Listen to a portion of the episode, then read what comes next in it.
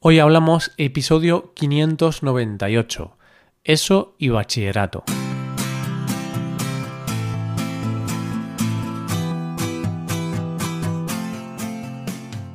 Bienvenido a Hoy Hablamos, el podcast para aprender español cada día.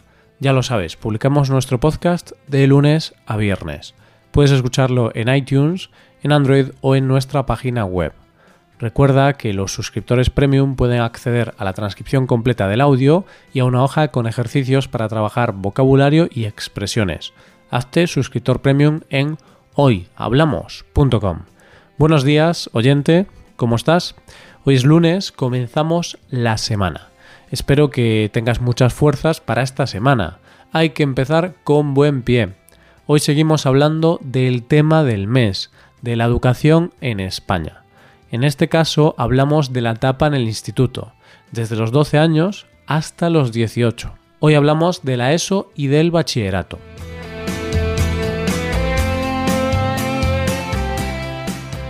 En el episodio de la semana pasada ya hablamos de la etapa en el colegio o en la escuela, la etapa más infantil o menos seria de los estudios. Pero después de sexto de primaria llega el momento de cambio, llega un momento muy importante para cualquier niño español, pues es hora de ir al instituto. Este es un gran cambio y un gran desafío, porque supone cambiar de edificio, es decir, dejamos de ir a la escuela y vamos al instituto, lo que supone nueva localización, diferente ruta para llegar hasta ahí, nuevos compañeros, nuevos profesores y también nuevos métodos didácticos y formas de trabajar. Lo cierto es que yo recuerdo esa etapa de cambio como un gran reto y un momento de miedo, porque después de seis años con los mismos compañeros de clase, pocos cambios de profesores y prácticamente la misma aula. En la ESO todo cambia. Es lo típico de salir de tu zona de confort, da vértigo, pero una vez lo haces te ayuda a crecer como persona. Entonces, a los 11 o 12 años, aprobamos sexto de primaria y después del verano toca comenzar en el instituto, toca comenzar la educación secundaria obligatoria, que comúnmente conocemos como la ESO. Para mí, los mayores cambios entre primaria y la ESO son, primero, que en lugar de tener un profesor que nos enseña casi todas las asignaturas, en la ESO los profesores están especializados, por lo que hay un profesor por cada asignatura. Otro tema es que en primaria estábamos todo el tiempo en la misma aula, excepto para hacer educación física, música e inglés. Solo para esas tres asignaturas había un aula especial. Pero esto cambia en la ESO, porque en el instituto, por cada asignatura, teníamos que cambiar de aula, por lo que estábamos moviéndonos todo el rato. Y por último, cada año, cada curso, en el instituto los compañeros de clase cambiaban, por lo que no sabías con quién ibas a estar en el próximo año.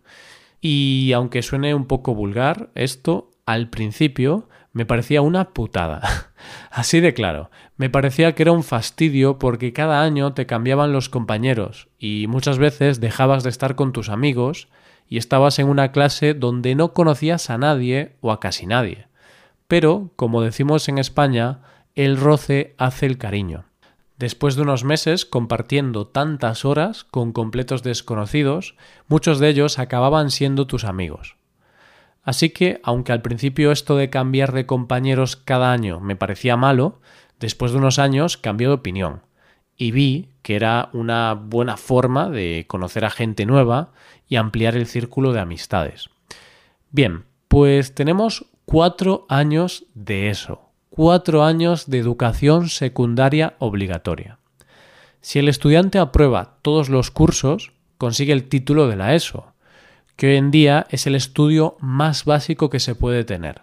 Al obtener este título, el estudiante puede comenzar a trabajar en trabajos no cualificados o puede acceder a otros estudios. Si el estudiante quiere ir a la universidad, pues tendrá que estudiar el bachillerato, que son dos años más. Por otro lado, si quiere desempeñar algún trabajo más manual, puede estudiar formación profesional. Con el título de la ESO podría acceder a los ciclos medios, que son los estudios básicos de formación profesional, con una duración de dos años. Durante muchos años se ha debatido la posibilidad de introducir un examen al final de la ESO para validar los conocimientos del alumno. La idea es que si el alumno no aprueba ese examen, no obtiene el título de la ESO. Finalmente, en una reforma educativa del 2013 se introdujo este examen, llamado reválida. La idea era que los alumnos tendrían que aprobar este examen para poder conseguir el título y seguir estudiando.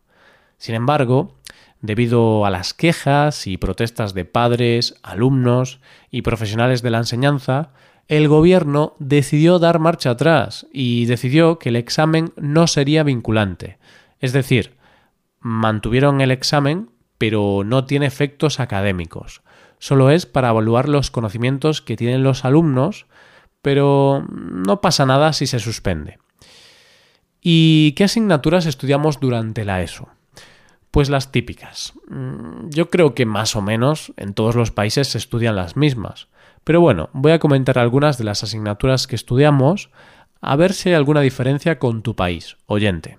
Biología y geología, geografía e historia, lengua castellana y literatura, matemáticas, primera lengua extranjera, educación física, religión o valores éticos, cultura clásica, música, tecnología, educación plástica, latín, economía, filosofía.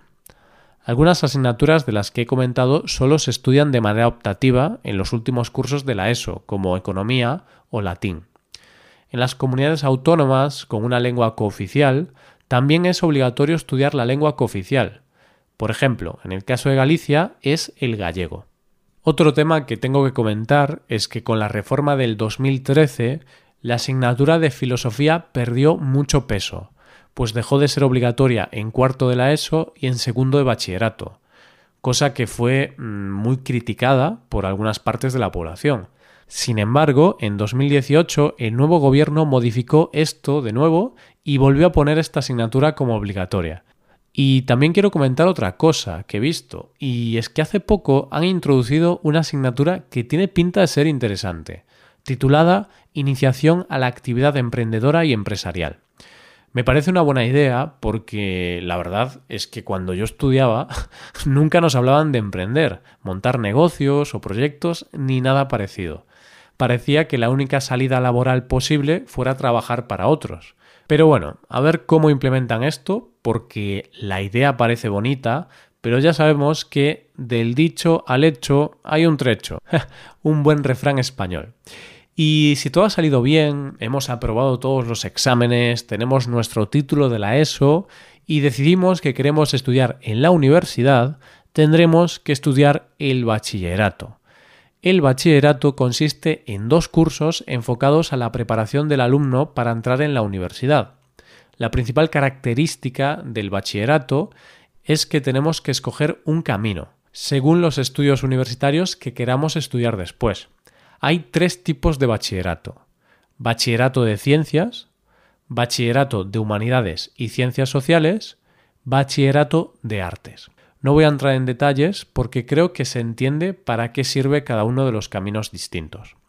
Después de los dos años, si nos hemos aplicado, no hemos sido muy vagos, ni hemos estado todo el día de fiesta con nuestros amigos, habremos aprobado todas las asignaturas y así conseguimos el título de bachillerato. Y es el momento de presentarnos a la selectividad, un examen que tienen que pasar todos los estudiantes que quieren ir a la universidad. De hecho, los contenidos que estudiamos en segundo están enfocados a este examen. Los profesores se pasan un año entero advirtiéndonos de lo difícil que es la selectividad y de lo mucho que hay que estudiar. Es un año centrado en conseguir que el alumno saque la mayor nota posible en la selectividad. Por cierto, no he hablado de un tema que nos interesa a todos nosotros, estudiantes de una lengua extranjera, y ese tema es el bilingüismo en las aulas la posibilidad de estudiar algunas asignaturas en inglés. En mi época era casi imposible encontrar un instituto público o concertado donde diesen clases en inglés, pero parece que esto está cambiando poco a poco. En los últimos años el avance ha sido enorme. A mí me ha sorprendido bastante. Hoy en día podemos ver que muchos colegios e institutos comienzan a instaurar la posibilidad de estudiar algunas asignaturas en inglés, si así se desea. Todavía queda mucho camino por recorrer, España tiene que mejorar mucho en este aspecto, pero quizá pueda ser una forma de mejorar nuestro nivel de inglés. Por ejemplo, en Galicia, mi comunidad, el 80% de los centros de educación públicos y concertados tienen este sistema instaurado. En ellos se pueden estudiar asignaturas como biología, geografía o educación física en inglés. Ahora mismo, el mayor reto para el sistema educativo español en este aspecto es doble. Por un lado, dar unos conocimientos básicos de inglés a los niños en sus primeros años para que puedan estudiar las asignaturas normales utilizando el inglés.